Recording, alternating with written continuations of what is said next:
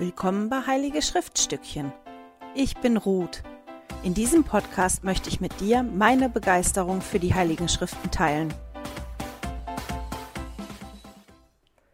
Hallo ihr Lieben, schön, dass ihr wieder mit dabei seid. Heute beschäftigen wir uns mit Lehre und Bündnisse 124. Bevor wir einsteigen, ein bisschen was zum Hintergrund, damit wir so ein bisschen up-to-date sind aber wirklich nur in Kürze, weil da ist so viel passiert. Ähm, könnte ich stundenlang drüber reden. Das wird wirklich heute zu viel Zeit einnehmen. Wir erinnern uns, Joseph Smith und seine Mitgefangenen, die waren mehrere Monate in Haft und in April 1839 durften die quasi fliehen aus der Haft. Also die, die die bewacht haben, die haben das zugelassen ähm, und das so arrangiert, dass die wirklich fliehen konnten. Und die flohen nach Quincy in Illinois. Und in Quincy, die, die Menschen da, die haben sich quasi erbarmt und haben die ganzen Mitglieder, die ja flohen mussten aus Missouri, weil der Gouverneur diesen Vernichtungsbefehl unterschrieben hat und die da wirklich verarmt und ja ohne viel angekommen sind, die haben die wirklich aufgenommen. Und Joseph Smith und die anderen, die sind dahin geflohen und die haben dann angefangen, in Illinois und im Territorium Iowa Grundstücke zu kaufen, damit die Heiligen sich dort ansiedeln konnten.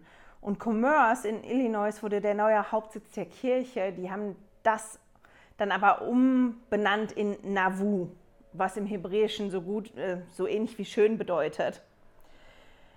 Die Errichtung der Stadt da waren wirklich monatelanger harte Arbeit das war ein Sumpfgebiet. Also das war nicht das schönste Stück Land, was die da gekauft haben. Da mussten die wirklich viel Arbeit reinstecken. Im Sommer kamen die ganzen Mücken. Es gab wirklich eine Malaria-Epidemie. Unglaublich viele sind schwer erkrankt an Malaria. Es gab auch ein Ereignis, da wird darüber berichtet im Buch Die Heilige, glaube ich. Ich habe wieder zu viel gelesen. Ich müsste mir mal aufschreiben, wo ich was gelesen habe, aber ich meine, das war wirklich im Buch Die Heilige, dass Joseph Smith wirklich hingegangen ist mit anderen Brüdern und dass ganz, ganz viele geheilt worden sind von, von den Krankheiten, die da umgegangen sind und von der Malaria, aber halt nicht alle und einige sind gestorben. Zum Beispiel auch Joseph Smith Senior, der Vater von Joseph Smith, oder Edward Partridge, der ist auch verstorben an Malaria zu dem Zeitpunkt, wo Lehre und Bündnisse 124 gegeben worden ist. Und die Heiligen, die waren wirklich bettelarm und die konzentrierten sich darauf, das Land zu roden und Häuser zu bauen und den Sumpf trocken zu legen, damit die da, ähm, ja, damit sie dann da leben können. Jetzt muss ich mal überlegen, war noch irgendwas? Ach ja, im Dezember 1840 bewilligte die gesetzgebende Versammlung von Illinois der Stadt Nauvoo ähm, eine Gründungsurkunde. Und dadurch war den Mitgliedern gestattet, eine Gemeindeverwaltung aufzubauen, eine Universität zu gründen und sogar eine eigene Bürgerwehr aufzustellen. Und das waren Rechte, die die, die Mitglieder da hatten, die Heiligen, die sie vorher nirgendwo gehabt haben. Also die Grundvoraussetzungen im ersten Moment waren wirklich gut, um sich dort zu sammeln, dass alle da leben können und dass das eine richtig schöne Stadt werden kann. So, jetzt steigen wir mal ein in das Kapitel, was ja auch wieder zu den längeren gehört. Ich muss mal irgendwann nachgucken, welches das längste Kapitel in Lehr und Bündnisse ist. Vielleicht weiß das ja einer von euch. Welches ist das längste? Das könnt ihr ja mal in die Kommentare schreiben. Auf jeden Fall ist das wirklich ein langes Kapitel und das hat mehrere Hauptthemen. Das beschäftigt sich mit der Kundmachung, die die schreiben und aussenden sollten, mit dem Nauvoo-Haus, mit dem Tempel, mit ganz vielen verschiedenen Brüdern, mit Ämtern. Und ich finde, da kommt auch ganz oft das Herz und die Liebe vor. Und auf einiges werden wir heute eingehen. Nur kurz als Information zu dieser Kundmachung, die die schreiben sollten. Das fand ich ganz spannend, das wusste ich gar nicht. Die haben kurz nachdem Lehr und Bündnis 124 gegeben worden ist, angefangen damit, die zu schreiben. Die ist aber nicht fertiggestellt worden, eine ganze Weile lang. In verschiedenen Leitfäden stand immer nur aus mehreren Gründen wurde die halt nicht fertiggestellt und veröffentlicht. Einer der Gründe war, dass äh, Robert B. Thompson, der dabei helfen sollte, ja, ähm, die zu schreiben, der ist gestorben, sieben Monate nach Lehr und Bündnisse 124 gegeben wurde. Und dann war ja der Tempelbau, das, der Bau vom Haus, vom Nauvoo-Haus und so weiter. Und die haben das wirklich nicht geschafft, vor dem Tod von Joseph Smith diese fertigzustellen und zu veröffentlichen. Aber Pali Pratt hat die dann vollendet und die wurde am 6. April. Jetzt ist hier ein Datum, jetzt finde ich das spannend. Da steht 6. April 1945. Das kommt ja nicht hin. Da, am 22. Oktober 1845 wurde die in Millennium Star veröffentlicht. Ich habe mich jetzt schon gewundert. Richtig lesen. also das ist gegeben worden, die haben daran gearbeitet, aber manche Aufgaben waren halt in dem Moment wichtiger für die und deswegen haben die sich mehr auf die anderen Aufgaben konzentriert. Entschuldigung, bin mal wieder erkältet. Kaum bin ich aus dem Urlaub zurück und hier ist ein anderes Klima, habe ich wieder Husten. Die Heiligen haben vom Herrn in Lehr und Bündnisse den Auftrag bekommen, zwei wichtige Gebäude zu bauen. Einmal das Nauvoo-Haus und einmal den Tempel. Und das waren auch zwei der wichtigsten Bauwerke. Und ich habe mir mal die Mühe gemacht, weil Anweisungen dazu ja verstreut sind in dem Kapitel, mir die, die Verse rauszusuchen. Und vom Nauvoo-Haus wird unter anderem im Vers 22 bis 24 und im Vers 60 gesprochen. Und ich möchte die mal vorlesen, zumindest 22 bis 24, weil ich das so toll finde, was das für ein Haus sein sollte. Mal gucken. Mein Knecht George und mein Knecht Lyman und mein Knecht ähm, John Snyder und andere sollen meinem Namen ein Haus bauen. Und zwar eines, wie mein Knecht Joseph, Joseph es ihnen zeigen wird, auf dem Platz, den er ihnen ebenfalls zeigen wird. Und in dem Moment, beim ersten Mal lesen, habe ich gedacht, ah, jetzt geht es um den Tempel, weil in seinem Namen sollte das gebaut werden. Aber dann geht es halt weiter. Und es soll eine Herberge sein. Ein Haus, worin Fremde aus der Ferne unterkommen können. Darum soll es ein gutes Haus sein, aller Annahme wert, damit der müde Wanderer sich in Gesundheit und Sicherheit befinde, während er über das Wort des Herrn und den Eckstein nachsinnt, den ich für Zion bestimmt habe. Dieses Haus wird eine gesunde Wohnstätte sein, wenn es, mein, wenn es meinem Namen erbaut wird, und wenn der Verwalter, der dafür bestimmt werden wird, nicht zulässt, dass es verunreinigt wird. Es soll heilig sein, sonst wird der Herr, euer Gott, nicht darin wohnen.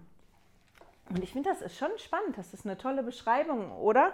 Ein Haus, worin Fremde aus der Ferne unterkommen können, also eine Herberge oder ein Hotel. Und das soll ein gutes Haus sein. Und das soll ein Haus sein, wo die sich erholen können und wo die in Ruhe über das Evangelium nachdenken können.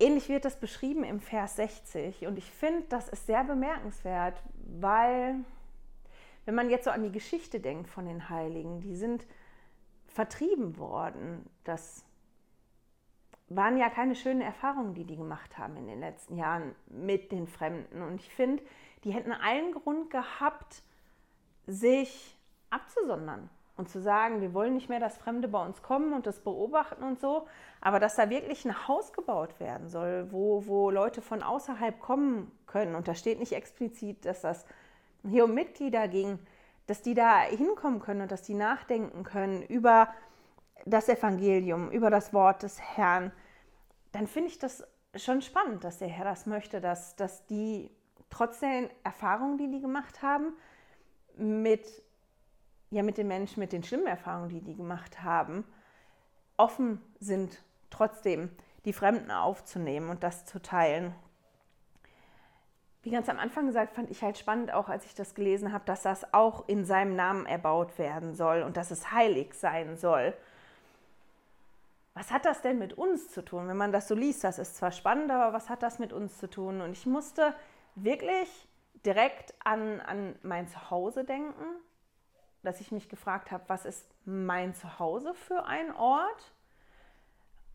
Und der zweite Gedanke, den ich hatte, war dann, was ist denn unser Gemeindehaus für ein Ort? Natürlich ist unser Gemeindehaus nicht ein Ort, wo Fremde jetzt übernachten können, aber das geht ja auch darum, wie das beschrieben wird, warum das ein gutes Haus sein soll, weil, weil Fremde sich da wohlfühlen können, weil Fremde zur Ruhe kommen können und die Zeit und die Möglichkeit haben, über das Wort des Herrn nachzudenken. Und ich finde, das sind schon Begriffe, die, die auch passen auf unser Zuhause und auch auf das Gemeindehaus, wenn wir probieren dafür zu sorgen, dass das auch Orte sind, wo, wo Menschen zur Ruhe kommen können, wo auch Fremde zur Ruhe kommen können und wo die diese Ruhe und den Frieden haben können, über das Wort des Herrn nachzudenken. Und ähm, ich habe halt wirklich angefangen, darüber nachzudenken, was denn die Dinge sind, die ich tun kann, die kleinen Dinge, die in, im Bereich meiner Möglichkeiten liegen, mein Zuhause und auch das Gemeindehaus zu so einem schönen Ort auch zu machen.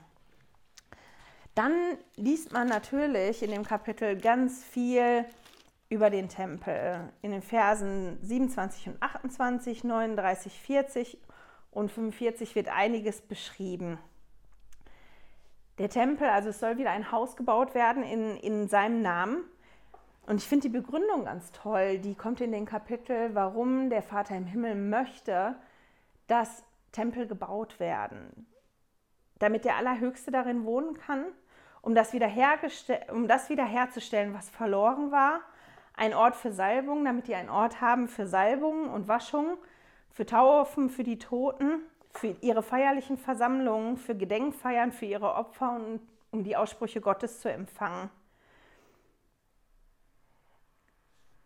Und dann steht in Vers 39, das wollte ich nämlich vorlesen, oh, der ist so lang, aber den, den letzten Satz in Vers 39. Und mein Volk hat allzeit das Gebot, meinem heiligen Namen ein solches Haus zu bauen. Also der hat ihnen da nicht nur gesagt, ich möchte, dass ihr jetzt hier in Nauvoo einen, einen Tempel baut, sondern mein Volk hat den Auftrag, überall, wo die sind, so ein Haus zu bauen. Und wenn man guckt, wie sich das halt verändert hat, wie viele Tempel gebaut werden, das ist ja ein Auftrag, den der Herr nie weggenommen hat und der immer noch besteht und den wir ja beobachten können, dass wirklich viele Tempel gebaut werden. Bei jeder Generalkonferenz werden ja neue Tempel angekündigt und ich finde das ganz toll, wie man sieht, wie, wie, ich wollte jetzt sagen, wie die Prophezeiung in Erfüllung geht, weil war ja gar nicht eine, wirklich eine Prophezeiung, sondern dass, dass ja die Kirchenführung sich wirklich Mühe gibt, diesen Auftrag, den die Mitglieder bekommen haben, die wir bekommen haben ja auch, dem Herrn Häuser zu bauen und zu gucken, dass das auch laufen kann in dem Tempel. Jetzt muss ich mal gucken.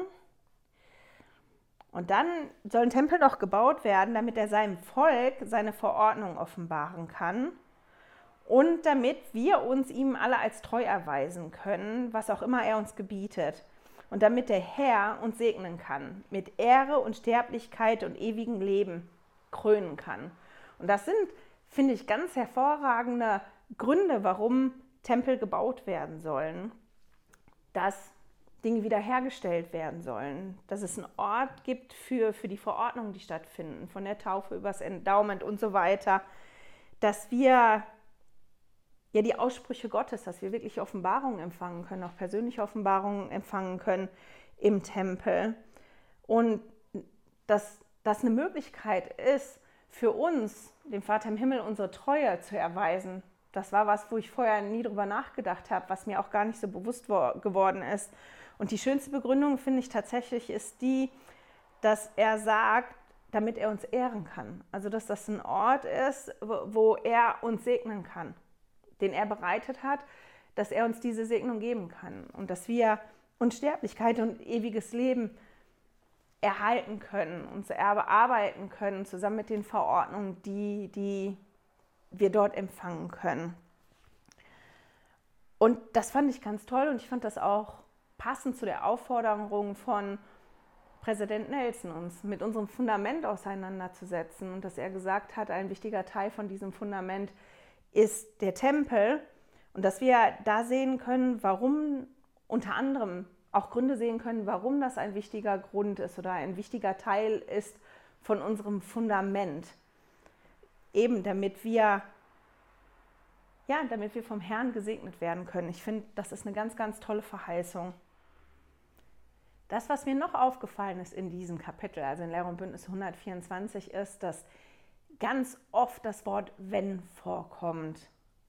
Was wäre wenn? Oder wenn du dieses tust, dann. Oder wenn du dieses nicht tust, dann. Und hinter diesem wenn kommen oft Verheißungen oder Segnungen für bestimmte Menschen, wenn die etwas tun, wenn die etwas befolgen.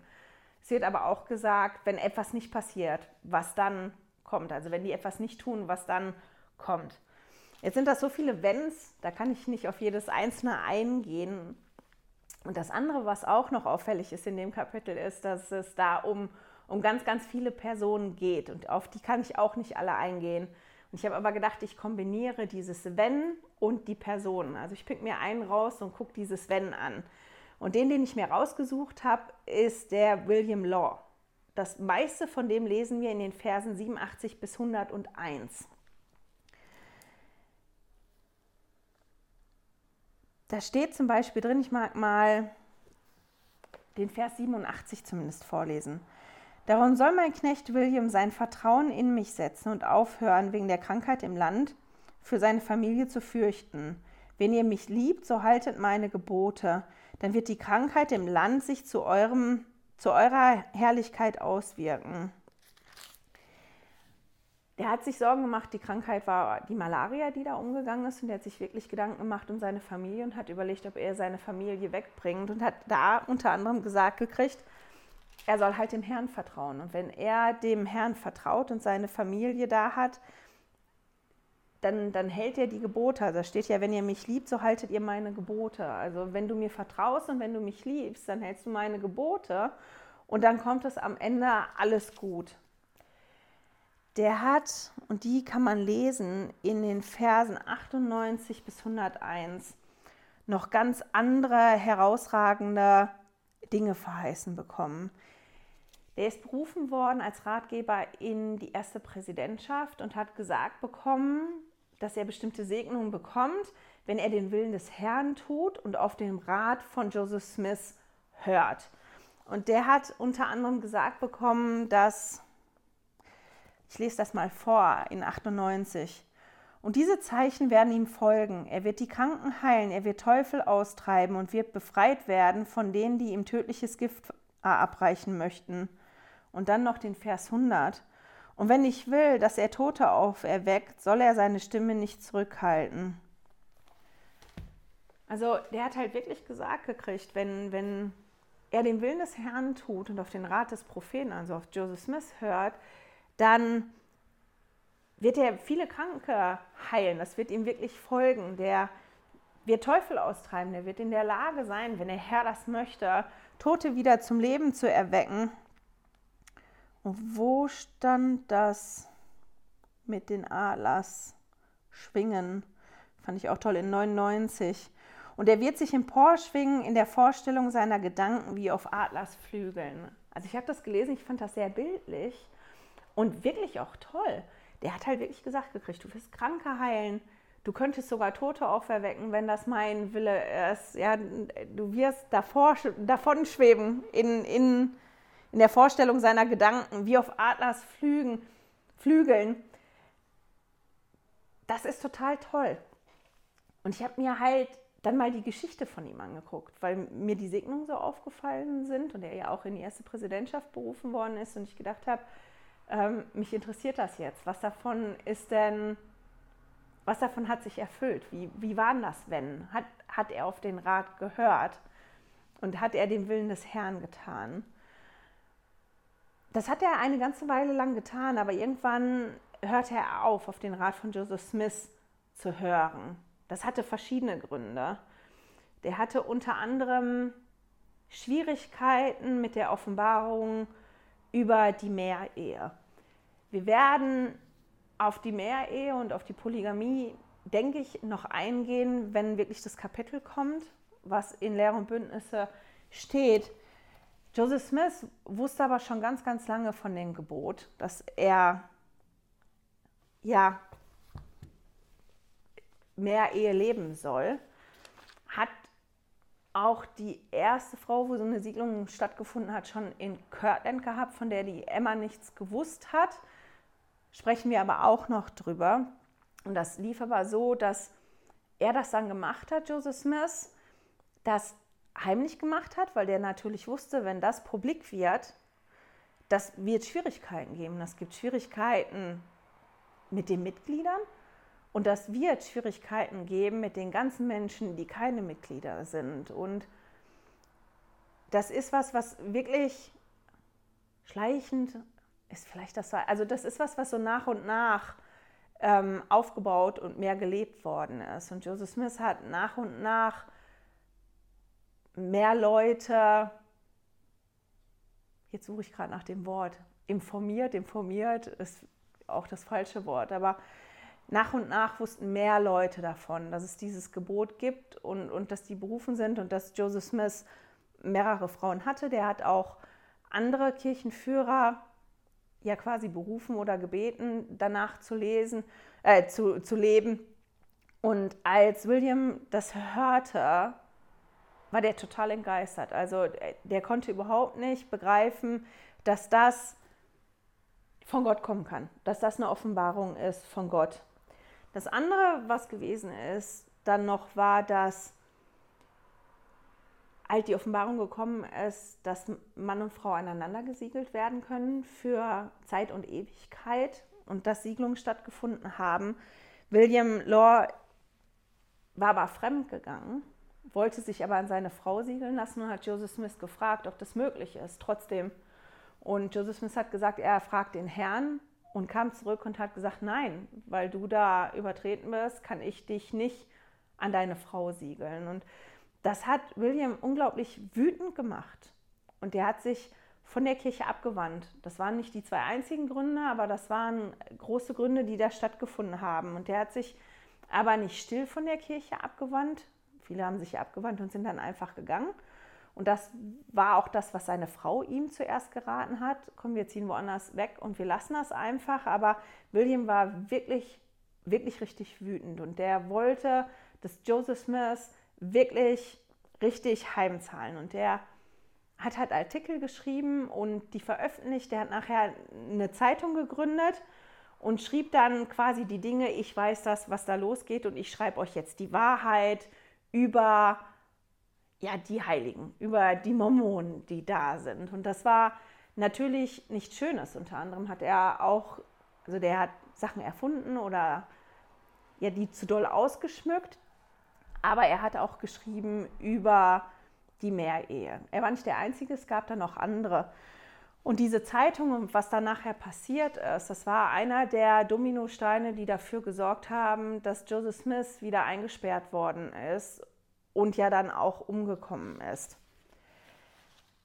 Und da kann man das sehen. Er hat unglaublich tolle Segnungen und Verheißungen, oder der hat ja unglaublich tolle Segnungen verheißen bekommen, wenn er bestimmte Dinge macht. Und er ist gestolpert aus den verschiedenen Gründen. Und ich kann die Gründe teilweise verstehen. Also, dass er Schwierigkeiten hatte mit dem neuen Gebot, der war nicht der Einzige, der da Schwierigkeiten mit hatte und der sich nicht vorstellen konnte, dass das wirklich ein Gebot von, von Gott ist. Und ich kann das auch nachvollziehen, dass wenn man selber einen Fehler macht und eine Konsequenz tragen muss, weil man einen Fehler gemacht hat, dass das nicht so einfach ist, das auf sich zu nehmen. Und dass es dann natürlich leichter ist, den Frust, den man hat oder die anderen negativen Gefühle, die man hat, dann weiterzugeben an äh, weiterzugeben ist auch falsch, aber die auszuleben auf eine andere Art und Weise, jemand anderem die Schuld zu geben. So, jetzt habe ich die richtige Formulierung gefunden. Es ist dann halt einfacher, jemand anderem die Schuld zu geben und wütend auf jemand anderen zu sein, als das zu reflektieren. Das sind Dinge, die ich wirklich nachvollziehen kann. Und da kommen wir wieder an den Punkt, was ist das, was ich ja nähere? was gebe ich Raum? Also wem gebe ich Raum in meinem Leben und was ist das, was ich in meinem Leben habe? Und er hat sich halt entschieden, nicht mehr auf den Herrn zu hören und nicht mehr auf den Rat von Joseph Smith zu hören. Und deswegen hat er die Segnung dann auch nicht mehr empfangen. In dem ist mir noch was anderes untergekommen. Nämlich zwei Frauen, wo das mit dem Wenn auch schön zu sehen ist. Und zwar Sarah Granger Kimball und Margaret Cook. Die werden nicht erwähnt in Lehr und Bündnis 124, aber die, die sich schon mal mit der Gründungsgeschichte von der FAV beschäftigt haben, die kennen die Namen vielleicht, da klingelt was im Ohr. Und das Beispiel von denen zeigt ähm, ja genau das Gegenteil von William Law. Der hat ja tolle Segnungen verheißen bekommen. Also wenn du auf den Herrn hörst und wenn du auf den Rat vom Propheten hörst, dann wird das passieren. Und er hat sich dagegen entschieden. Und hier die Sarah ähm, Kimball und die Margaret Cook, die haben eine Inspiration vom Heiligen Geist gehabt. Und die haben darauf gehört und da ist was ganz Großartiges daraus entstanden. Das ist ein anderes Wenn. Die Margaret Cook, die war alleinstehend und arbeitete als Näherin. Und Sarah Kimball war mit einem Nichtmitglied verheiratet. Der war Kaufmann und der ging es finanziell recht gut. Die erste Präsidentschaft, die hat die Heiligen aufgefordert, den Tempelbau zu unterstützen, ob durch Arbeit oder durch Geld oder irgendwie. Und Beide Frauen haben darüber nachgedacht, wie sie den Tempelbau unterstützen können. Margaret Cook hat nichts gehabt finanziell, was sie geben konnte. Die hat kein Geld übrig gehabt, die hat kein Material übrig gehabt, die konnte da nichts geben. Sarah Kimball hat sich nicht wohlgefühlt, ihren Mann nach Geld zu fragen für diesen Tempelbau. Der war ja kein Mitglied, sondern wollte was finden, was sie alleine tun kann.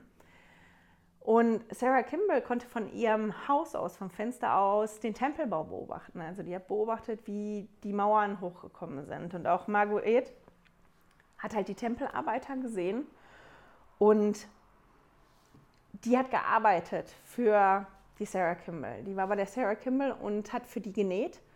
Und die beiden haben sich dann unterhalten, während die da saßen zusammen. Die Marguerite hat genäht und die werden sich ganz bestimmt darüber ausgetauscht haben, so wie das ist. Hast du gehört, die erste Präsidentschaft und wie kann man das angehen und so. Und die konnten das ja beobachten, was da gelaufen ist. Und die konnten die Arbeiter sehen. Und die haben halt bemerkt, dass viele von den Tempelarbeitern keine richtige Kleidung hatten, dass sie löchrig gewesen ist. Und da kam denen halt wirklich der Gedanke. Wir sorgen dafür, dass die Tempelarbeiter vernünftige Kleidung haben. Sarah sagte, ich kann das Material besorgen. Und die Margaret Cook hat gesagt, ich bin gut mit der Nadel, ich kann super nähen. Und das war ein Gedanke, den die hatten. Wie kann ich das machen? Und die haben das gehabt, okay, wenn ich das jetzt mache, wie gehe ich das an? Und was wächst dann daraus? Und ich finde, das ist was ganz, ganz Tolles.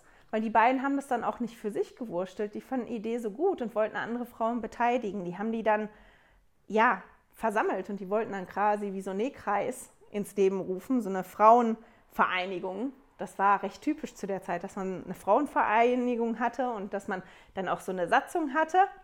Und die haben dann Eliza Snow gebeten, diese Satzung zu schreiben. Die war literarisch sehr versiert. Die hat Gedichte geschrieben, die veröffentlicht worden sind. Auch Lieder von ihr waren, glaube ich, im Gesamtbuch. Und die schrieb die Satzung und zeigte die dann dem Propheten. Und wir kennen das ja und das könnt ihr auch nachlesen im, im Leitfaden, entweder im Leitfaden oder dann in der App. Da steht das dann auch, was der Prophet gesagt hat, weil der hat gesagt, das ist die beste Satzung, die er je gelesen hat, aber das ist nicht das, was der Herr für die im Sinn hat. Der Herr hätte noch was Größeres im Sinn und infolgedessen ist die Frauenhilfsvereinigung gegründet worden. Die war ein Hilfsverein, also die Frauenhilfsvereinigung. Das war schon so das. Die war aber auch das Pendant zu der Schule der Propheten. Die Schwestern, die wurden unterwiesen. Die wurden sechs oder, ich meine, sechsmal vom, von Joseph Smith auch unterwiesen. Und die sind darauf vorbereitet worden, dann im, ihr Endowment zu empfangen. Die sind wirklich so unterrichtet worden und die sind vorbereitet worden, dann in den Tempel zu gehen. Also die ersten haben ja ihr Daumen nicht im Tempel bekommen, sondern in dem roten Backsteingebäude, aber die sind darauf vorbereitet, diese Verordnung zu empfangen.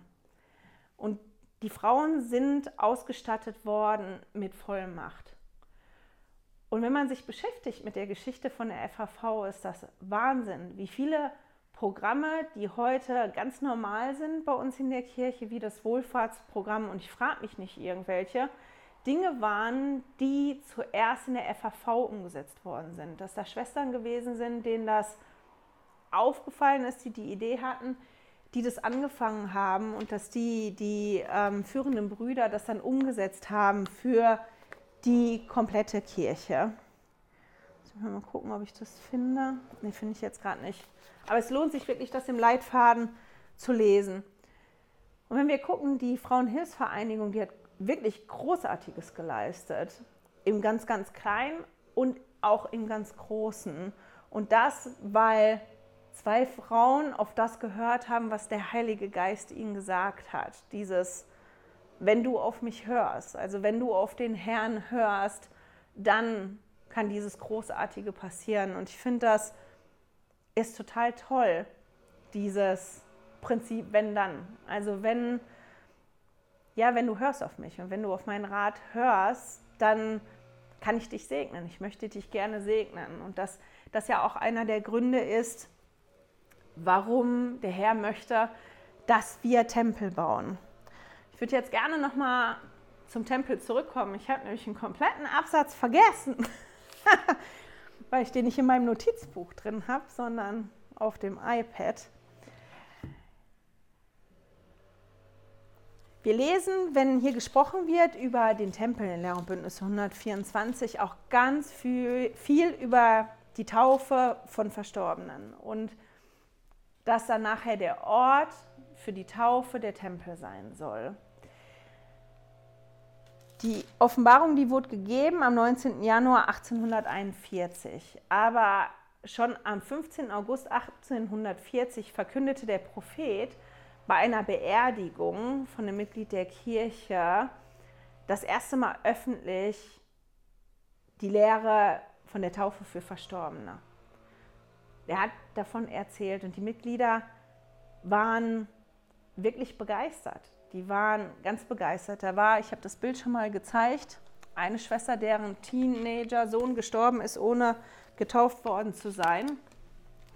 Ich hoffe, man kann das Bild sehen.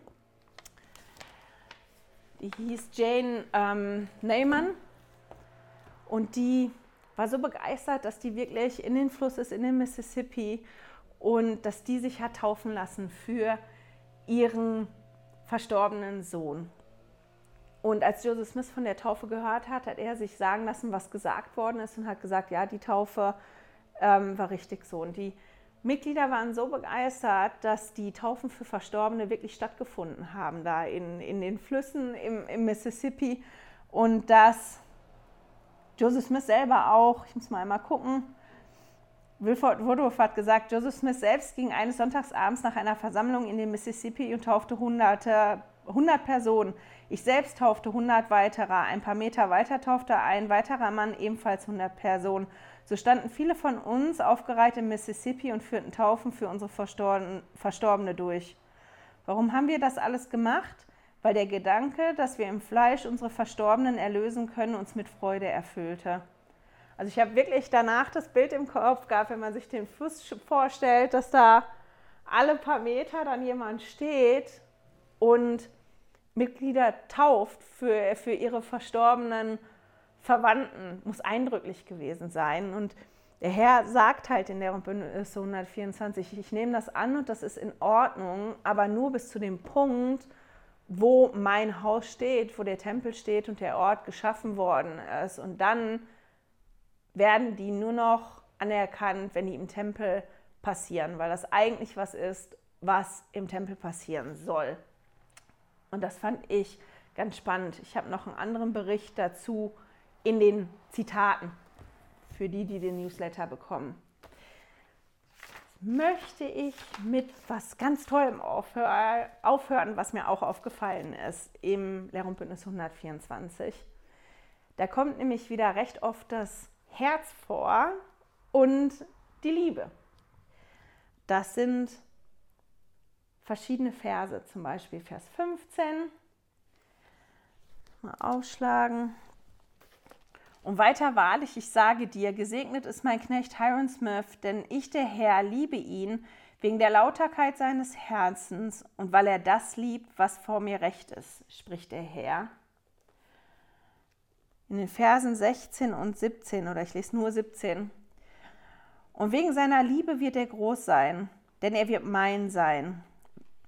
Wenn er dies tut, spricht der Herr. Oder Vers 20 fand ich auch toll. Und weiter, wahrlich, ich sage dir, mein Knecht George Miller ist ohne Falschheit. Ihm kann man wegen der Lauterkeit seines Herzens vertrauen und um der Liebe willen, die er für mein Zeugnis hat.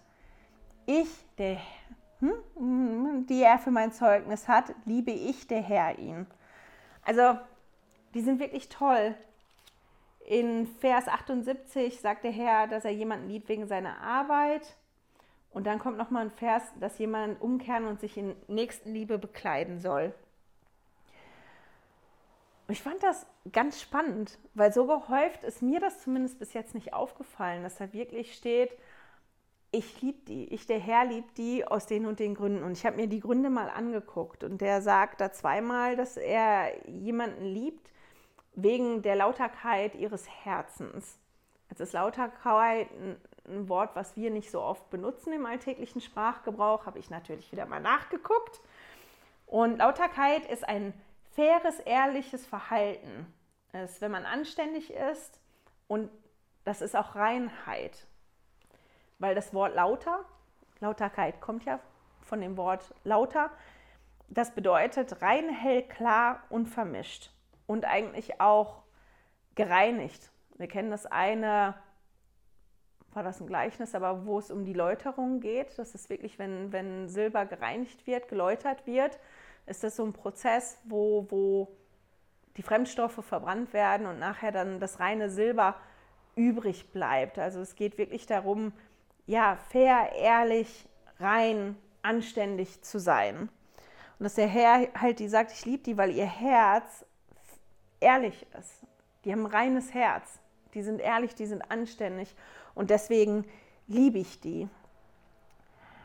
Er hat auch gesagt, dass er jemand liebt, weil er andere liebt. Also für die Nächstenliebe, die er an den Tag legt.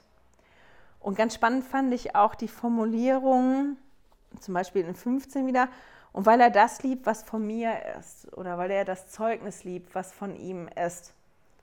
Also dass er Menschen auch liebt, weil sie das lieben, was von ihm ist. Also Jesus, ich habe erst gedacht, ich sage, na gut, wen liebt der Herr hier? Der Herr zeigt ja hier, wen er liebt. Und dann habe ich gedacht, nee, das stimmt nicht, weil der Vater im Himmel und Jesus, die leben jeden einzelnen von uns, egal ob unser Herz lauter ist, egal was wir verbocken oder nicht verbocken, egal ja wie das ist. Aber ich glaube, dass das, ich weiß nicht, wie ich das ausdrucken soll. Ich finde das jetzt schwierig. Ich will auch nichts Falsches sagen. Ich glaube nicht, dass der Herr jemanden mehr liebt, aber dass das schon anders ist. Und das finde ich, kann man ganz gut an dem sehen, dass der Herr hier sagt, und weil er das liebt, was von mir ist. Weil wenn ich etwas liebe oder etwas liebe, was von jemandem kommt, dann entscheide ich mich ja wieder für. Ich finde, das ist so eine Formulierung, ich liebe ihn, weil er sich für mich entschieden hat. Das, was von mir kommt, das mag er, das liebt er und deswegen liebe ich den auch. Der Herr hat ja gesagt, ich möchte, dass ihr Tempel baut, damit ich euch segnen kann. Ich möchte euch das geben. Ich möchte euch all das geben, was ich habe. All das, was ich habe und was mich zu dem gemacht hat, der ich bin, das möchte ich euch geben. Das möchte der Vater im Himmel uns geben. Das möchte Jesus Christus uns geben. Und deswegen möchten die, dass wir Tempel bauen, damit wir die Bündnisse machen können. Und das sehen wir auch hier. Ich liebe ihm oder man kann ihm vertrauen, weil ihr Herz lauter ist, weil die rein sind, weil die ein reines Herz haben und weil die die Dinge lieben, die von mir kommen. Die haben sich für mich entschieden und weil die sich für mich entschieden haben, kann ich die segnen. Ich glaube, darum geht es. Ich glaube nicht, dass es darum geht, ich liebe dich jetzt aber mehr als den, weil ich kann ja auch jemanden lieben und überhaupt nicht einverstanden sein mit dem, was er tut. Das tut mir vielleicht dann aber weh, weil ich das sehe, dass derjenige irgendwas macht, von dem ich weiß, das ist jetzt total falsch und der macht sich jetzt gerade wirklich schwierig, weil er sich dafür entschieden hat oder der wird bestimmte Dinge nicht auf dem einfachen Weg erreichen, eben genau weil er die Entscheidung getroffen hat, dann tut mir das weh. Und ich glaube, das ist genauso mit dem Vater im Himmel und mit Jesus Christus. Und wenn wir uns dann aber entscheiden für sie und die Dinge lieben, die von denen kommen und probieren, das umzusetzen, andere zu lieben, zu probieren, ein reines Herz zu haben und ehrlich zu sein ähm, oder wirklich Arbeit zu tun. Da war ja nochmal, dass er jemanden liebt, weil er die Arbeit gesehen hat, die derjenige getan hat. Wenn ich mir wirklich die Punkte raussuche, was sind die kleinen Dinge, die ich tun kann, wenn ich mich für den Herrn entschieden habe? Wie kann ich meinen Nächsten lieben? Ähm, ja, dass das so schön ist, weil wir dann den Grund bereiten dafür, dass der, der Vater im Himmel uns segnen kann. Dass der uns wirklich das geben kann, was er hat was er für uns da aufgehoben hat. Er sitzt da wirklich und, und möchte nichts zurückhalten. Er möchte nichts zurückhalten. Aber wir können mit bestimmten Dingen nichts anfangen oder die nicht verstehen, wenn wir uns nicht entscheiden dafür, bestimmte Dinge zu lernen oder einen bestimmten Weg zu gehen. Und das war so ein Gedanke, ähm, den ich hatte, der mir so aufgefallen ist, mit dem ich auch aufhören möchte heute ich bin unglaublich dankbar dafür, dass der Vater im Himmel und Jesus mich lieben. Das ist was, was ich weiß.